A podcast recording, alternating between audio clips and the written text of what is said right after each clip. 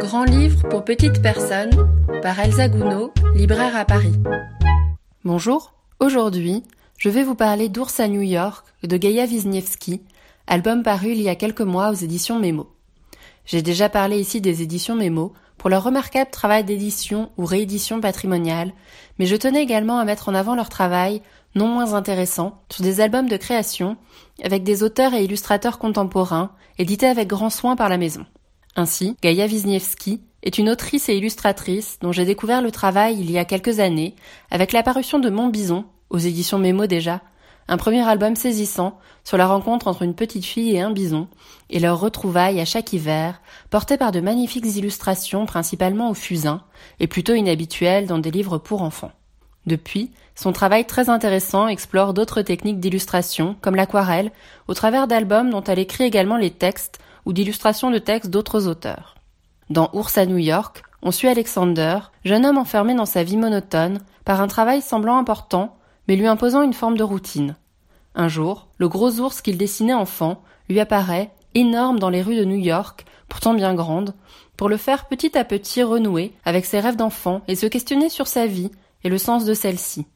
Il y a tant de douceur que de mélancolie dans cette histoire, aussi simple que bouleversante, par un grand sentiment de nostalgie pouvant s'emparer du lecteur en parallèle d'Alexander, qui revoit ses dessins, son imagination et ses rêves d'enfant, mais aussi son vieux doudou, comme autant de réminiscences d'un âge doux et insouciant où tout pouvait sembler possible. L'enfance est alors fantasmée, en parallèle à la morosité, la grisaille du quotidien des adultes, fait de renoncement, une forme de désenchantement se dégageant de l'enfant, devenu alors quelqu'un de sérieux. Faut-il alors, à défaut de retomber en enfance, retrouver ses rêves et son insouciance de l'époque? Ainsi, s'il y a permanence de l'attachement d'Alexander pour ses souvenirs d'enfant, cela revient-il à une permanence de son être? Est-il toujours la même personne, malgré les années passées, les renoncements et habitudes prises? L'ours se présente ici à lui comme une sorte de personnification de sa conscience, le renvoyant de bien profonds questionnements, l'attachement à ses rêves d'enfant étant vu en parallèle à son évolution en tant qu'adulte.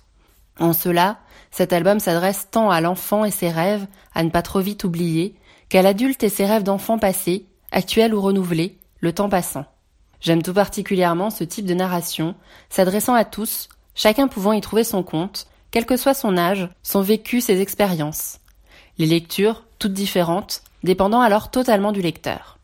Cela s'avère d'actualité, en ces temps bien étranges que nous vivons, pouvant, chez certains, mener à une forme d'introspection sur notre place dans la société, dans la vie, menant parfois à des envies de changement pour renouer avec des rêves d'enfant ou en suivre de nouveaux.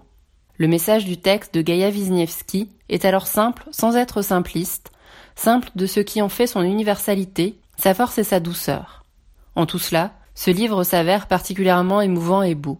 À noter, tant dans le texte que graphiquement, un rapport à la ville très intéressant et nouveau chez l'autrice, qui nous avait plus habitués jusque-là à des décors plus naturels, de campagne, voire de forêt. La ville ici est très détaillée, mais presque surannée dans l'ambiance et les détails développés, non situés dans le temps. Le paysage urbain s'avère tout aussi fascinant qu'engloutissant pour le personnage dans son immensité et dans la routine induite qu'il enferme. Alexander devient alors presque transparent dans ce décor pourtant très fouillé, il en devient un infime rouage de la ville tentaculaire. C'est alors que l'ours sort de son contexte naturel pour venir à la ville et bousculer le quotidien du jeune homme qui seul le voit. On pense alors à une sorte de King Kong, bien trop imposant et maladroit pour la fragile ville, quoique bien plus doux et rassurant que le gorille en question.